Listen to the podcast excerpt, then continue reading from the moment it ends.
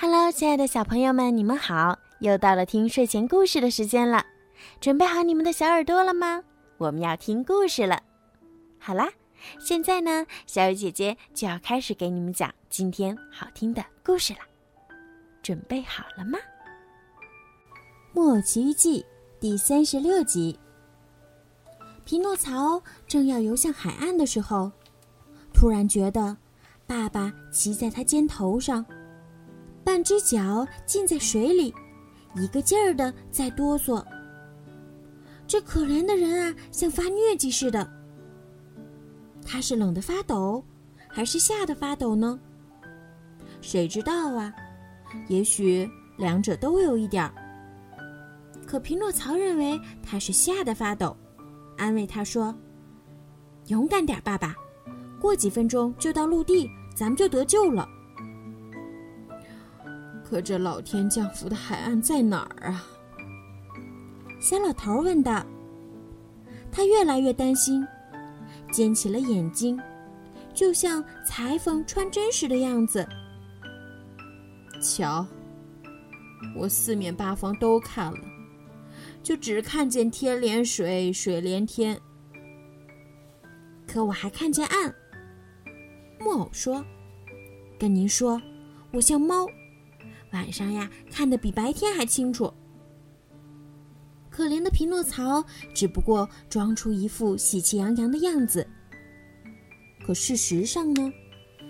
事实上，他已经开始泄气了。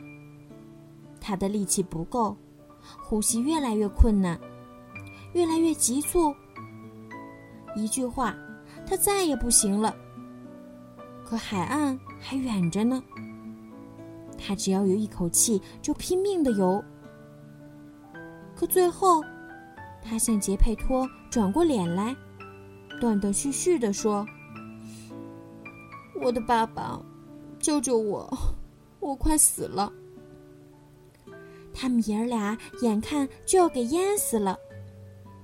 可这时候，他们听见一个像走了调儿的六弦琴似的声音说。谁快死了？是我和我可怜的爸爸。这嗓子我很熟，你是匹诺曹？一点不错。你是谁？我是金枪鱼，鲨鱼肚子里的患难朋友。你怎么逃出来的？我学你的样子逃出来了。是你给我开了窍，我也跟着逃出来了。哦，我的金枪鱼，你来的正好，我求求你，你像爱你那些小金枪鱼那样救救我们，要不我们就完蛋了。哼，我很愿意，衷心愿意。你们俩快抓住我的尾巴，让我带你们走，只要四分钟，我就可以把你们送到岸上。诸位可以想象得到，杰佩托和匹诺曹马上接受邀请，而不是抓住金枪鱼的尾巴，而是骑在它背上，觉得这样更舒服些。我们太重吗？匹诺曹问。重，一点不重。我只觉得身上不过有两个贝壳儿。金枪鱼回答说：“他身强力壮，像匹两岁的马似的。”到了岸边，匹诺曹第一个跳上岸，帮他爸爸也上了岸。然后他向金枪鱼转过身来，用感激的声音对他说：“我的朋友，你救了我的爸爸，我都不知该说什么话来好好谢你，至少得让我亲亲你。”表示我对你永世不忘的谢意。金枪鱼把嘴露出水面，匹诺曹跪在地上，无比亲热地亲了一下他的嘴。可怜的金枪鱼，他有生以来还没有人这样真心真意地热爱过他。他激动极了，又不好意思让人看见他像小娃娃似的哇哇哭。就把头重新钻到水底下，不见了。这时，天已经亮起来，杰佩托都快站不住了。匹诺曹向他伸出手来，对他说：“靠在我的胳膊上，亲爱的爸爸，咱们走，咱们慢慢的、慢慢的走，慢的像蚂蚁似的。走累了呀，就在路边歇一会儿。咱们上哪儿去呢？咱们去找一间房子，或者一间茅屋。到了那里，人们会做好事。”给咱们口面包吃，给咱们点干草睡一觉的。还没走上一百步，他们就看见两个丑怪，正在路边乞讨。这就是那只猫和那只狐狸。不过这一回呀，他们的样子变得认不出来了。诸位只要想象一下，那只猫以前拼命装瞎眼，这会儿真瞎了。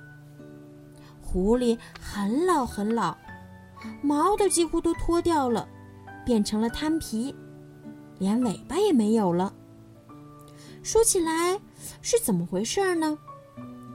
这两个恶贼呀，到了穷困潦倒的地步，有一天不得不把它漂亮的尾巴卖给了流动商贩。流动商贩把它买去做浮尘。哦。匹诺曹，狐狸哭也似的叫道：“哦，做做好事，施舍点儿给咱们两个可怜的残废者。”残废者，猫跟着又说了一遍：“哼，再见，假善人。”木偶回答说：“我上过一次当，如今再不上当了。相信我们，匹诺曹。”我们如今啊，又穷又倒霉，都是真的，都是真的。猫跟着又说了一遍：“穷也是活该。”你们记住这句老话：抢来的钱财不会致富。哼，再见了，假善人。哼，可怜可怜我们，可怜我们。再见，假好人。记住这句老话。不义之财，带不来幸福。哦，不要抛弃我们！呃，抛弃我们！猫跟着又说了一遍：“再见，假善人！记住这句老话：偷邻居上衣的人，死时连自己的衬衫也没有。”匹诺曹这么说着，就同杰佩托安静的继续赶他们的路。他们又走了百来步，看见田野当中的小道尽头有座漂亮的小屋，用干草搭的，顶上盖着瓦。这小屋准住着人。匹诺曹说：“咱们上那儿去敲门。”他们就走过去，敲敲门。谁呀？里面有人说：“是一个可怜的爸爸。”和一个可怜的儿子，没吃没住的。木偶回答说：“把钥匙转转，门就开了。”还是那声音说：“匹诺曹转了转钥匙，门开了。”他们进屋，这里看看，那里瞧瞧，一个人也没见。哦，房子的主人在哪儿啊？匹诺曹惊奇地说。我在这上面。爷俩马上抬头看天花板，看见会说话的蟋蟀在一根梁上。哦，我的亲爱的小蟋蟀，匹诺曹很有礼貌地向他行礼说：“你这会儿叫我你的亲爱的小蟋蟀了，对不对？可你记得那时候为了把我赶出你家，你用一个木锤扔我吗？”你说的对，小蟋蟀。你也赶我，也拿木锤扔我。不过，可怜可怜我这可怜的爸爸，我可怜的爸爸，可怜的儿子。我向你提醒我受到过的虐待，为的是告诉你，在这个世界上，只要可能，就要待人有礼貌。那么在必要的时候，人家也会回报我们。待我们有礼貌。你说的对，小蟋蟀，你说的对。我要记住你给我的教训。可你告诉我，你怎么买来这座漂亮的小房子？这小房子是一只可爱的山羊昨天送给我的。这山羊长着一身漂亮极了的天蓝色羊毛。这山羊上哪儿去了？匹诺曹急着想知道，赶紧问道：“我不知道他上哪儿去了。他多久回来？永远不回来了。昨天他伤心的离开，咩咩的叫，像是说：‘可怜的匹诺曹，我再也看不到他了。’鲨鱼这会儿准把他给吃掉了。他真这么说？那就是他，就是他。”就是我亲爱的小仙女，匹诺曹嚎啕大哭着叫道：“等到他哭够，就擦干眼泪，用干草铺好了床，让老杰佩托躺在上面。接着，他问会说话的蟋蟀：‘告诉我，小蟋蟀，在哪儿，我能给我可怜的爸爸弄到一杯牛奶呢？’”离开这儿三块田的地方，有个种菜的，叫江椒。他有好几头奶牛，你上他那儿，就能讨到你要的牛奶了。匹诺曹听了，就上种菜的江椒那儿去。种菜的问他：“你要多少牛奶？”“我要满满一杯。”“一杯牛奶一个子儿，先给我钱。”可我一个子儿也没有。匹诺曹回答说：“觉得又难为情又难过。”不行啊，我的木偶。种菜的回答说：“你一个子儿没有，我就一滴牛奶也不给。”没办法。匹诺曹说着就要走。等一等，江椒说：“咱们还可以商量商量。”你愿意摇露露吗？什么叫露露？这是一个木头装置，它把水从井里提上来浇菜。我来试试看。那么，你抽上来一百桶水，我就给你一杯牛奶。好。江娇把木偶领到菜园，教他怎么摇露露。匹诺曹马上动手干活儿，可他还没把一百桶水提上来，已经从头到脚都是汗了。他有生以来还没这么劳累过。姚露露这个重活儿，种菜的说，一向是我的驴子做的，可今天这头可怜的牲口要死了。您带我去看看它行吗？行。匹诺曹一走进驴棚，就看见一头驴子直挺挺地躺在干草上，又饿又累，已经一点力气也没有了。匹诺曹仔仔细细地看着它，心慌意乱地想到：“可我认识这头驴子，它的脸我很熟悉。”他向驴子弯下腰去，用驴子话问他说：“你是谁？”驴子听了这声问话，睁开垂死的眼睛，用同样的驴子话低声回答：“我是小灯芯儿。”他说着，重新闭上眼睛，死了。哦，可怜的小灯芯儿。匹诺曹低声说，接着他拿起一把干草，擦掉他脸上流下来的一滴眼泪。这头驴子，你分文不花，却这么可惜它。种菜的说：“我买它花了不少钱，那又该怎么样呢？”我告诉您，他是我的一个朋友。你的朋友？他是我的一个同学。哈哈哈哈怎么？江娇哈哈大笑说：“你有驴子做同学？”书读的有多好，可就可想而知了。木偶听这话很不好意思，没有回答。他接过一杯还有点热的牛奶，回小房子那儿去了。从这天起，整整五个月的功夫，他每天天没亮就起来，跑去摇露露，换来一杯牛奶。牛奶使他爸爸虚弱的身体好起来了。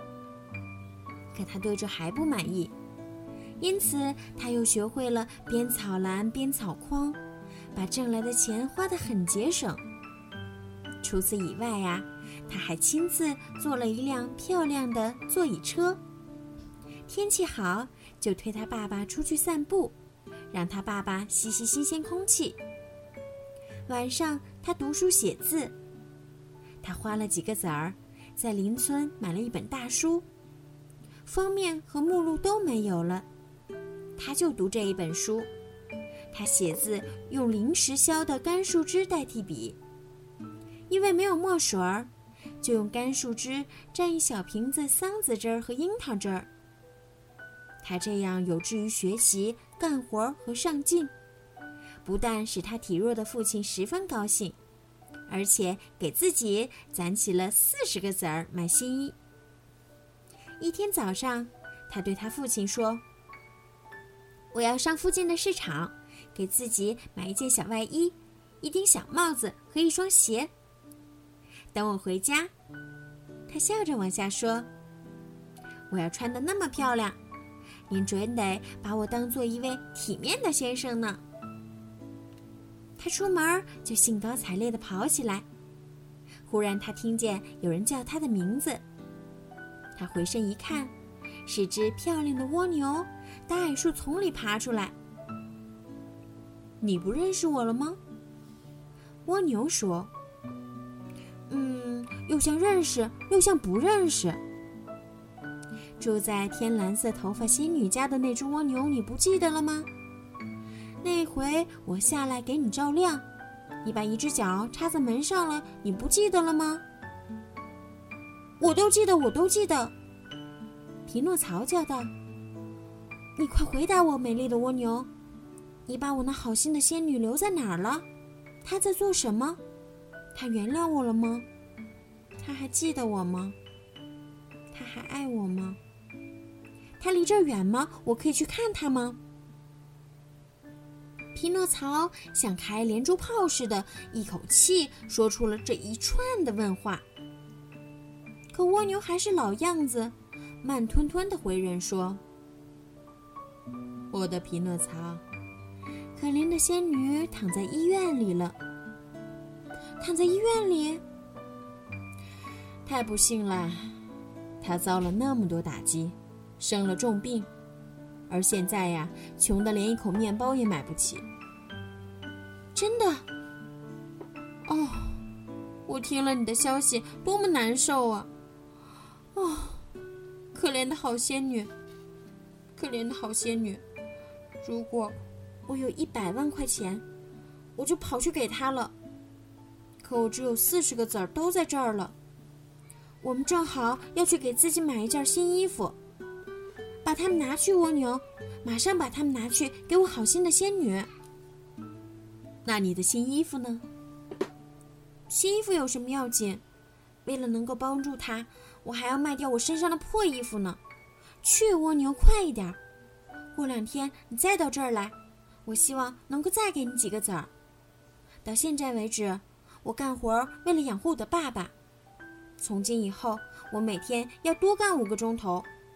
为了也能养活我的好妈妈，再见，蜗牛。过两天我在这儿等你。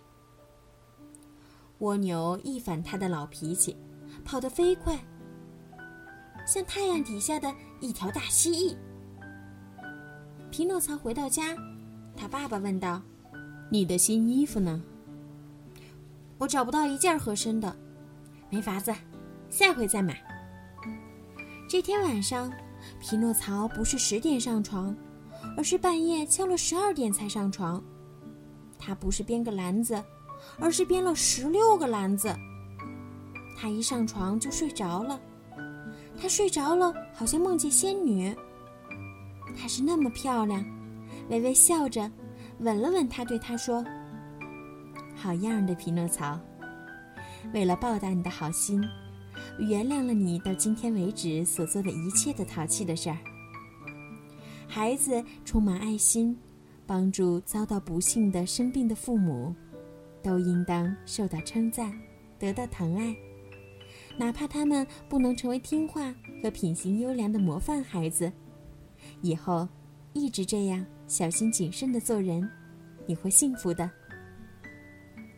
梦做到这里完了，匹诺曹醒来，睁大了眼睛。现在，各位想象一下，他这时候是多么的惊奇，因为他醒来一看，他已经不是一个木偶。却变成一个孩子，跟所有的孩子一模一样。他向四周一看，看到的已经不是原来那座小房子的干草墙壁，而是一个漂亮的小房间，装饰摆设的十分优雅。他连忙跳下床，看见已经放着一套漂亮的新衣服、一顶新帽子和一双皮靴子，对他再合适不过了。他一穿上衣服，手自然而然地插进口袋，却掏出了一个小小的象牙钱包。钱包上写着这么一句话：“天蓝色头发的仙女还给她亲爱的匹诺曹四十个铜币，并多谢他的好心。”他打开钱包一看，里面可不是四十个铜币，而是四十个金币，崭新的四十个金币。一闪一闪的，发着亮光。匹诺曹去照镜子，他觉得这是另外一个人。他再看不见原来的木偶，却看见一个聪明伶俐的漂亮孩子。绿色头发，蓝色眼睛，脸快活的像过祥林节。奇怪的事儿接二连三，匹诺曹已经给搞糊涂了。他们到底是真的呢？还是睁开眼睛在做梦。我的爸爸呢？他忽然叫起来。他走进旁边的一间房间，看见老杰佩托身体健康、精神抖擞、兴高采烈，跟早先一样。他又干起了他的雕刻老行当，正在精细地设计一个极其漂亮的画框，上面都是叶子。花朵和各种动物的头，太奇怪了，爸爸，告诉我，我这一切突然变化，你说是怎么回事呢？